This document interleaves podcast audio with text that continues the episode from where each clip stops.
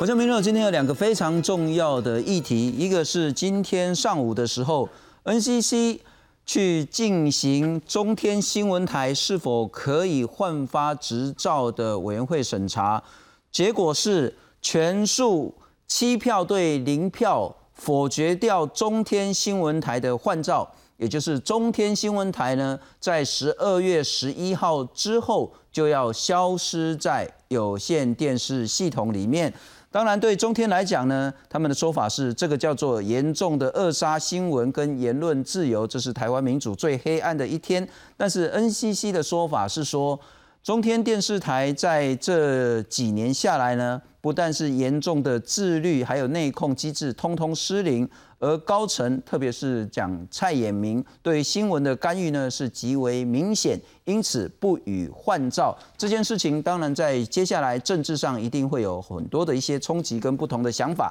下半场我们要好好来谈这个，上半场呢是一起又是一个非常重要的讯息是 F 十六，昨天晚上的时候，F 十六在花莲外海进行夜训起飞的时候呢，起飞后两分钟消失在雷达上。从昨天晚上一直到现在，包括我们的所有的海巡、海军、空军，现在全部是全力在搜救当中。刚刚空军司令部做出最新的新闻稿呢，把详细的一些资讯也向国人报告。同时呢，空军也说呢，呃，也不排除有可能是叫做空间迷象。上半场我们好好来谈这件事情，这其实是这几年下来 F 十六呢已经已经有多起的事故，但我们该如何看待昨天这个失联的事件？来介绍两位特别来宾，首先欢迎是前空军教官于浩伟，大家好，非常感谢。再来是资深的军事记者吴明杰，大家好，来看看目前为止一直到现在，当然会持续下去，全力的搜救。行 F 十六失联案搜救任务。海巡人员一早就抵达花莲外海，跟时间赛跑，加入搜救任务。因为 F 十六驾驶蒋正之上校目前仍是下落不明。海军派遣马公军舰、新将军、婆将军舰分别前往七星潭、山站西、利物西外海进行搜救，把握海象平稳，不断在海上绕行找寻飞机残骸。另外，花莲县秀林乡传出河中海域疑似有漂流物，包括空侦、海巡、岸巡单位都赶往河中、河人海域一带扩大搜索，却是扑空一场。国军也出动黑鹰搜救机跟海巡单位通力合作，历经将近一整天的海空搜救，但截至目前仍没寻获蒋正志跟飞机残骸。依照气象那个海流平稳和海象状况，我会进行瞭望，进行绵密的搜索。啊，有哪方给流啊，但是现在的这个季节的海流都还蛮强的。蒋正治上校驾驶的编号六六七二 F 十六单座战机，十七号晚间六点零五分从花莲的基地起飞，进行例行性的训练任务。起飞两分钟后，在花莲机场东北面八里雷达光点消失。黑鹰直升机在晚间六点二十五分出勤搜救。十八号上午，黑鹰直升机再度出动，接续搜救任务。此外，国防部长严德发十八号前往花莲探视上校的妻子跟家属，强调国军不会放弃任何希望。除了慰问家属，严德发也前往空军第五联队亲自坐镇督导搜救进度，指示相关单位成立飞安调查小组调查事故原因，并要求空军 F 十六战机全面执行特检。所有的力量动员，所有的搜救的所有的手段，要把它找回来。国防部表示，F 十六失联时高度大约六千尺以上，能见度约四里多小雨。F 十六驾驶蒋正之上校是六十五年次空军官校正级八十八年班，目前是第五联队第二十六作战队长，飞行总时数两千两百三十小时，驾驶 F 十六也有一千八百十五小时，是战术专精教官。国防部统计，目前累计出动十三架次空中直升机、运输机、二十四艘船舰。海军署表示，预估十九号海象依旧稳定，国军后续也会动员兵力继续投入搜救工作。记者黄杰、谢志林、温家凯综合报道。接着我们先一起来看看由国防部空军司令部所整理的一些比较正确的、重要的资讯。在昨天晚上六点零五分的时候呢，蒋正志上校驾驶 F 十六从花莲基地起飞，那晚上了，所以天应该是。几乎是很暗的啦，哈，那或许还有一点点光，但等一下要请教你，这一种并非全黑，但是有极为微弱的光线，这个在飞行上的挑战是什么？在经过一分钟之后呢，高度是七千尺，速度是三百一十里，那在经过呃一分多钟之后呢，从七千尺降到四千尺。呃，这个数字在专业上您如何解读？好，那速度呢是三百九十，所以是更快的。那在经过大概是六七秒呢，高度是零，也就是不过是六秒钟呢，从四千降到零，速度更快。我我我这个这个是我我无法理解搞懂的这些资讯了是哈。几秒钟内从七千降到四千，再降到零，都是在二十秒内发生的。但是呢，高度急降，但速度变快，这是一个。那在六点零七分的时候，就是两分钟，雷达光点消失了，也没有呼叫失联。那在今天呢，就该刚刚半个小时前，空军在整理一下资讯说呢，呃，整个维修保养的记录没有任何的异常，不排除空间迷向。在今天上午之前，国防部都想说啊，大概没来欧北有了哈，但是刚刚空军自己讲说，有可能是空间迷向，但跟共军扰台可应该是没有关系，所以先排除这个，大概蛮嘎叽嘎嘎叽。海面上确实有发现一堆那个不明的油渍，但是要确认，呃，也许，但也许不是。花莲嘉义这两个 F 十六机型队伍呢，都已经进入天安一号，也就是先停飞了哈，先好好的去做检查。那这个讲政治上校，他是一个飞行时速很长、很有经验的一个重要的飞官。好，重要几个资讯，先谈高度跟速度，在几秒钟有这么大的变化。好，这点的话，刚开始讲这个之前，我要先讲个前提。我们空军的 F 十、F 十六进来很多年，但是我们的失事率并不会很高，因为这种飞机在全世界大概有将近五千架的飞机，总共哦就重大失事还包含死人，大概有六百七十多架飞机，哦，它的失事率是十三点六六，意思说一百架飞机的话，如果说我们呃就某一个国家有一百架飞机啊，飞了若干年后是摔十三点六六架。但是我们并没有摔那么多，而且我们是一百五十架的飞机啊，所以我要先要讲，我们的技术不差，我们的维修技术也不差，这边要跟观众做一下分享。相较美国，就是本土全世界跟其他国家，台湾的事故率其实算低的。相当低，相当低技术很好。当然，我不说我我们不是在比摔飞机谁摔得多啊，那没意义。飞安啊，就是要什么趋近于零，但是不会到零。好是，新松，你看这个东西，那那我可以更确定了，这个资料更详细啊，它是在一个所谓的变动作，就是所谓错觉，或者是比较专业名词叫做空间迷向。为什么呢？啊，因为他的飞机啊，他们连队长也讲了，在四千尺到七千尺是有密云。什么叫密云？就是哦，整个都盖死的云。啊，那飞机进去会有个什么样像？因为我们飞机啊都会开到防撞灯跟那个那个航行灯，你进云的时候它会闪。对人的话会产生一些视觉上的呃错觉。那这个飞机你看啊，新松你看它七千尺的速度速度三百一，事实上以 F 十六飞机来讲啊，我们离距离跑道头啊一海呃就是大概三海里的位置，高度是一千英尺。那时候因为战斗机加速都很快，事实上都可以到达三百多，是啊，或者到三百五，看它的任务性质。你看它在七千尺的时候，它三百一，表示说它还是在一个爬升、一个加速的情况下，但是速度可能从三百五掉到三百一，那我们不要管。那这意思来讲的话，你看在第二个来讲的话，它忽然变成四千尺。对不对？那个时间很短，差才二十几秒钟。比方说，它也在变动作的情形，因为人在进云的时候，四秒而已，其实对，很短。你看它变三百九十海里，比方说它机头已经开始向下俯冲了，而且俯冲并不是说一定是是个这样子型的俯冲，可能是侧的，直直的，对，侧的话升力更小，会下去会更快更快。你看零高度的时候已经到五百海里，那个那个那个，比方说它是在一个全俯冲的情况下，我跟你说，任何飞行员没有说啊，那没有说不爱惜装备，不爱惜自己生命。那这个情况的话，那我更可以断定它它是所谓的错觉产生变动作。怎么讲呢？因为我们先看一下啊，我们的人体是靠什么来飞行？第一个来讲的话，你的目视系统你看得到，但是呢，它目视系统它看不看得到？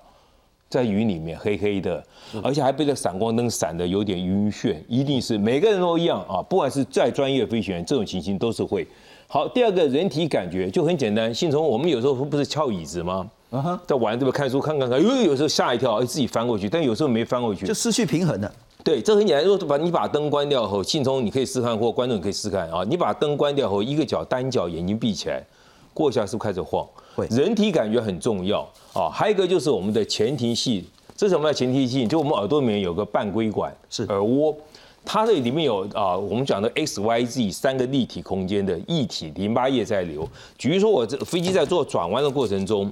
它是开始啊横向在移动，对不对？但是如果说你一直转、一直转、一直转的情况下，我让飞行员不要看，它最后淋巴液会停，飞行员会怎么感觉？哎，平飞了。这个错觉。好，那他今天在进云的情况下的话，他一下进云的话，任何有经验的人，他是个很有经验，F F 十六飞了一千八百多小时，很资深的一个啊 F 十六的飞行教官。但是这个情况下，任何人都会惊吓到。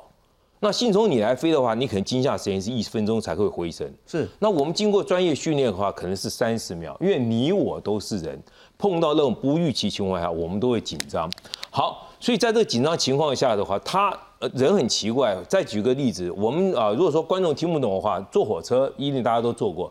两列列车并皮并行的时候，忽然有一个车子开走的时候，但是你是觉得你自己车子开，然后这车咯咯咯走都不见了，哎。怎么搞？你车子没有动，你是不是刹那间会有一点点晕眩？不过如果说观众不信的话，下次你坐火车试试看，甚至有的人会有一点呕吐现象，包含我飞行飞那么久，我都会有。这就是种很简单的错觉。最简单的说，现在坐公车不是有那种对向坐的吗？就是车往那边走，甚至你是坐这样，你也会昏，你得昏一啊。对，有些人因为那个啊，就前庭系统啊，就太灵敏就会昏。OK，那教官请我请教了哈，所以从这些数据，恐怕如果是鸟击。因为在昨天其实也有谈说，因为这阵子很多候鸟飞来飞去啦，如果是鸟击，恐怕不是这样的数字表现。好，这个问题更好啊，因为摔飞机不外乎是人为、天气跟机械。我们任何人飞机，如果说被鸟击到，不管是战斗机或空运机飞行员，我一被鸟击到，我不管叫不叫，因为叫的话啊，全世界有叫出来，没有人能够帮我。我坐在飞机里面，我要自己处置，叫不叫啊？我觉得都可以。你叫出来的话，让人家知道哈，你不叫，因为你要先做处置啊的情况。还有一个最重要的是，我今天一吸到鸟的话，我会怎么样？我的飞行员，你只要是一个完训专业飞行员，因为会做过动作，往上不是很快的这样迅速拉升，我会保持往上爬升。为什么？因为飞行过程中最重要的话就是速度跟高度。的情况，当你速度可能不见的时候，不是，它现在它现在速度大概是有三百一。如果说我今天一吸到鸟的话，第一个动作就是往上爬，OK。然后之后呢，我接下来看我的发动机表是什么问题，因为可能有些警告灯已显现，我我不知道什么原因，可能有响声那些，不是往下掉，呃，不可能往下掉，因为往下掉的话，大概我高度就比较哎对。因为高度是我们的命，了解速度是我们的命。不过这个是都是很专业，但我必须强调，就是这个只能之后包括黑盒子其他的这些资料判定，那这是另外一个专业问题。但是可能要请教明杰，会有几个比较大的大家的想法，因为之前 F 十六其实虽然失事率相较其他国家我们算很低很低，但也好几起了。所以我们第一个会想说，那 F 十六现在全部都是停飞去检查。那我们需不需要就更进一步的去质疑它的安全性？这是一个。第二个，那现在全面停飞的情形下，老共又一天到晚在那边骚扰我们的空域，我们整个国防安全会不会比较脆弱一点？我想这个事件主要是，当然大家担心说这个是不是会影响到军中的士气哈，或者社会的氛围？那特别是在解放军的攻击又不断的持续加大骚扰啊。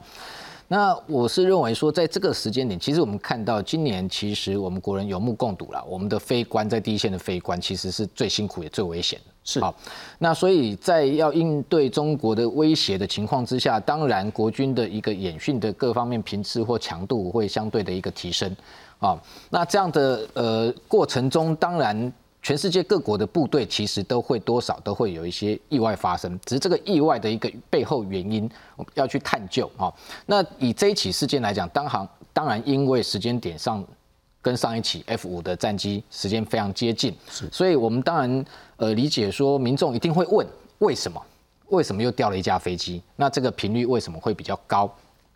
那这个部分呃，我觉得其实军方也不要去怪罪媒体或者是社会。啊，有内部有大家有各种的不同的看法哈，就说是揣测，因为这样的一个事件，你如果有一个比较明确的因素这个原因出来，让大家社会大众了解，大家就会比较能够理解哈。军中第一个风险非常高，第二个是非常辛苦哈，第大家都是在为国家的安全在卖命，这个部分我觉得才能够安定民心啊，不是说这个一直拖着哈，或者是要大家不要去谈这个事情哈。那回到这一次的事件，我觉得这一次的事件，我的观察，我们也是就是从过去的几起非安的意外去做一个呃可能脉络上面有一个。呃，只能说是粗浅的分析，当然，非案报告是更详尽的，因为这个这个呃，目前呃，军方公布的这些讯息，的确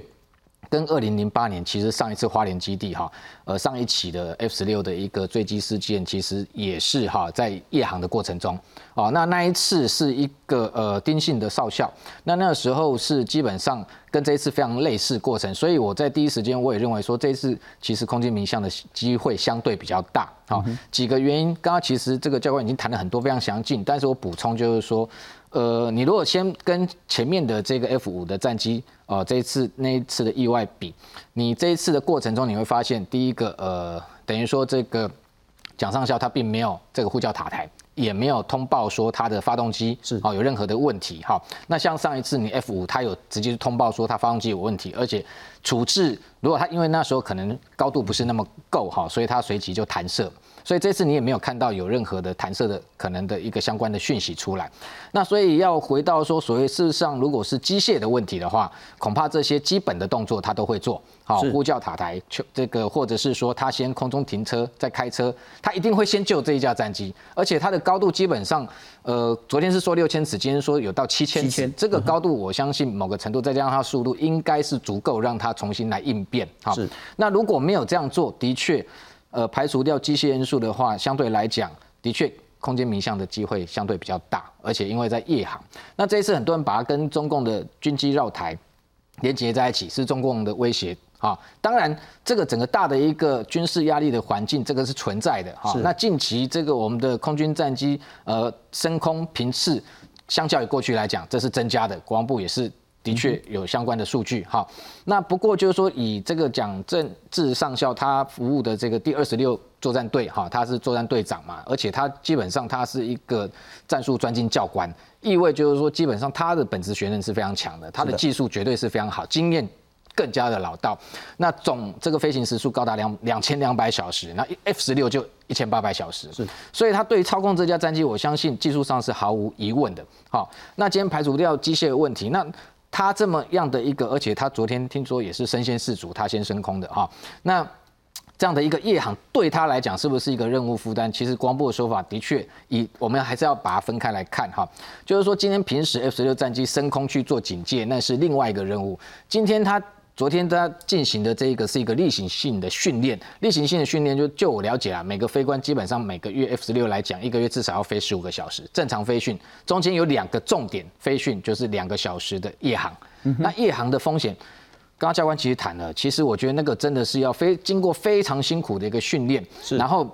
再发生可能你在夜航过程中，不管是入云哈，或者是说你当你视觉受到阻碍的时候，基本上我相信教官也。也很清楚，就是必须飞行员必须要相信仪器，是，但是人总是有万无一失，不管你的一个技术再好，哈，经验再丰富，那我不知道，也许受到身体的状况，也许也会有影响，但是就我了解，他们升空前所有的体检还是都要做啊。你一定要通过这个相关的一个是呃，等于说评估跟衡量，才能真的去做飞行的任务。换句话说，呃，昨天这个事故呃失联这件事情，并不足以让更多人去质疑 F 十六的安全性，啊，也真的不要太快的跟所谓的那个老共的什么威胁阴谋画上什么样的等号。我听到更多那奇奇怪怪的阴谋论的东西，先不要这样自己吓自己，但他足够证实说。特别是空军，压力非常大，非常辛苦，风险非常非常高。要请教教官两点：第一点，夜航这件事情，跟你可以看到蓝天白云、高山大海，在飞行的困难度跟风险，是不是有很大的差别？这是一个。第二个，我们再来谈谈空间迷向了哈。空间迷向有错觉了，错觉，东西南北上下就会会颠倒，有一个会啊哈。是。那飞行，我们谈的是整体空间迷向是什么，而跟昨天那起是没有任何关联。我们只谈空间迷向哈，这个就是飞行员感到飞机歪起啊，然后飞机直飞，飞行员感到弯，就明明是上感觉是下，明明左变成是右，这种整个四面八方都灰起啊，为什么呢？它可能是有外在的因素，也有内在的因素，这个原因会很复杂。是，那通常我们是需要经过特殊的专业训练，让自己身体变成是一个更专业，不会让自己身体骗过的飞行技术一个问题。请教你之前，我们来看看现在 F 十六呢是先全面停飞，但是也证实到我们的飞行员真的压力是非常辛苦。空军花莲基地一架 F 十六战机十六号夜航训练起飞后失联，目前还在搜救当中。总统蔡英文十七号表示，驾驶飞官蒋正志是国军好长官、好弟兄，是非常重要的人才，要求所有单位不能够放弃任何机会，也必须要彻查事故原因。空军已经呃将 F 十六呃全面停飞呃进行检查，那我也呃要求必须要彻查呃。事故的原因哦，那该负责的就负责，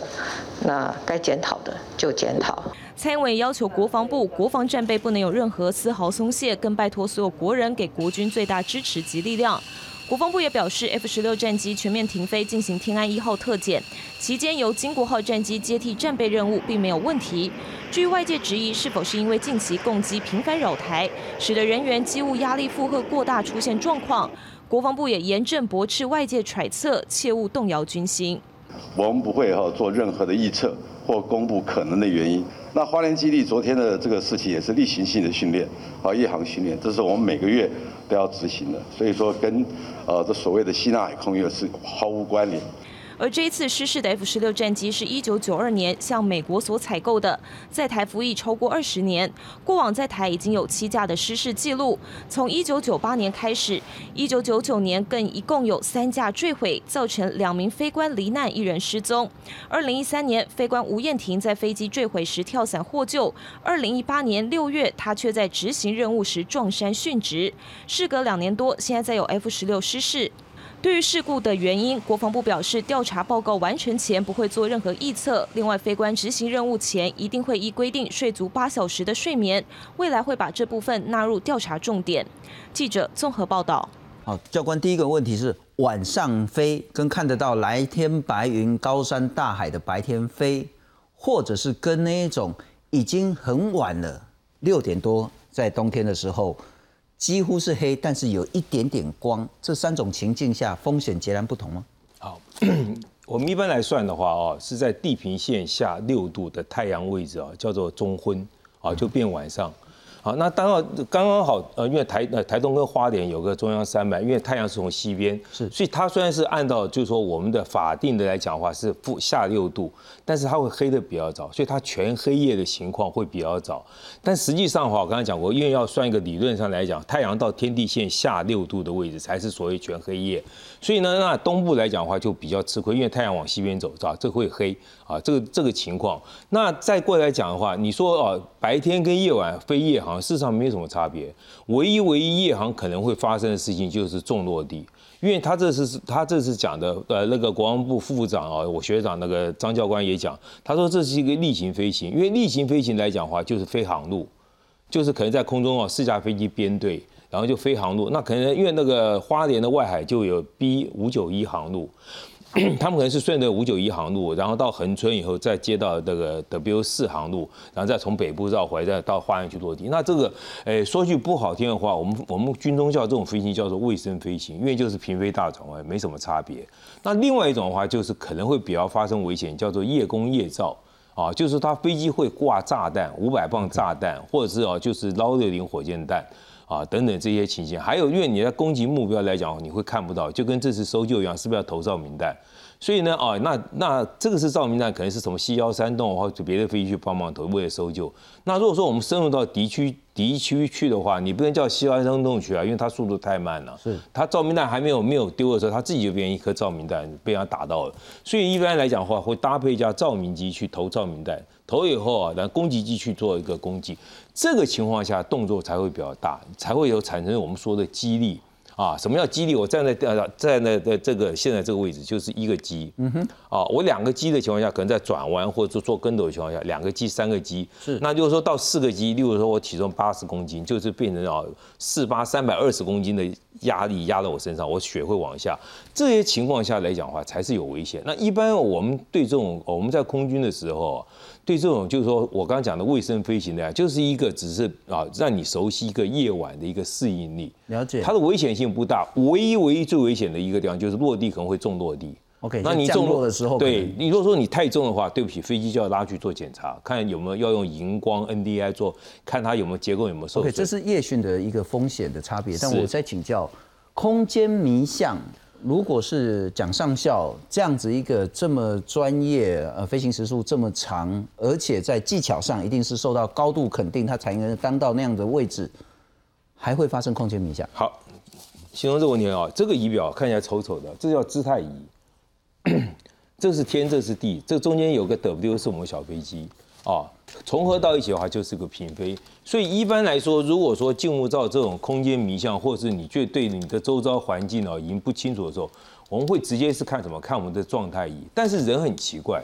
哦，任何人呢、在在受再精精进的训练来讲的话，当他遇到这个情况啊，他就会一定会紧张。那这紧张时间，我们受过专业训练，我们的紧张时间要比较短，可能只有三十秒钟。那信通你们可能就是两分钟或者是一分钟时间。但是你看这个飞机，你看它刚刚那个前面那张图的话，速度已经到了快五百海，它是很快的一个所谓变动作情况，不是一个平飞。他可能认为说，他可能就是说产生错觉，可能觉得机头太高，事实上它是一个正常爬升，所以他可能就往下压。或是他觉得飞机是向左边斜，事实上是一个平飞，所以他会向右边压，就是说等于说这种错觉。那我刚刚讲过，就这个仪表可以指示，但是人很奇怪，人就是不会太，你就算训练过，你刚刚开始的几秒钟，你就是不会相信仪表，你就会相信你自己身体，哪怕在训练精精的人，只是说他的相信时间会变得比较短，就相信，因为人都相信自己。我可以举个实例，我以前有有一次飞行啊，在那个嘉义东石的时候。我们在做编队进程，呃，就是说要准备去落地。好，我们过的这个 Kilo One 就是东石上空的时候，刚好四千尺都是这个乌云密布。我们一进去以后什么看不见，结果呢，我立刻产生错觉，我就感觉我飞机啊，那个掌机在做跟斗，开玩笑，四千英尺在那打跟斗，翻啊滚啊，我吓要命。但是那掌机很有经验，他一看我那个飞机以后啊，他就说，他就跟我叫我，我们是僚机叫吐，他吐我现在是平飞，我眼睛我看他飞机，我觉得他在做做。大动作是，哎，我飞机在一直跳，一直跳，我眼睛看我状态仪，这个玩意平飞，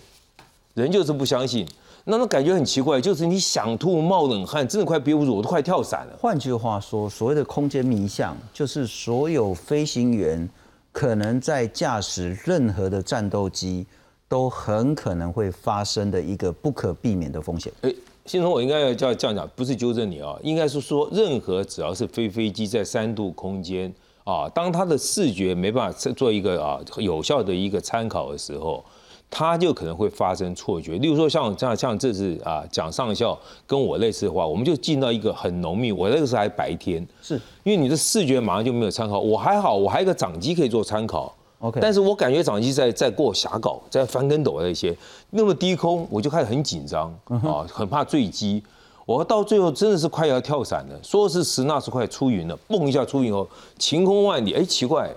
吐也不想吐了，汗也不流了。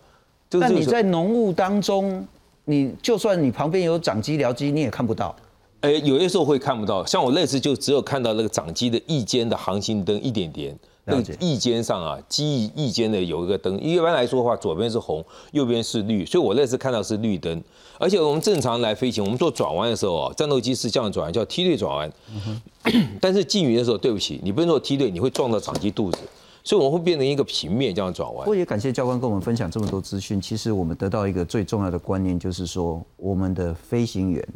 都是用命在保护我们的国家。没错。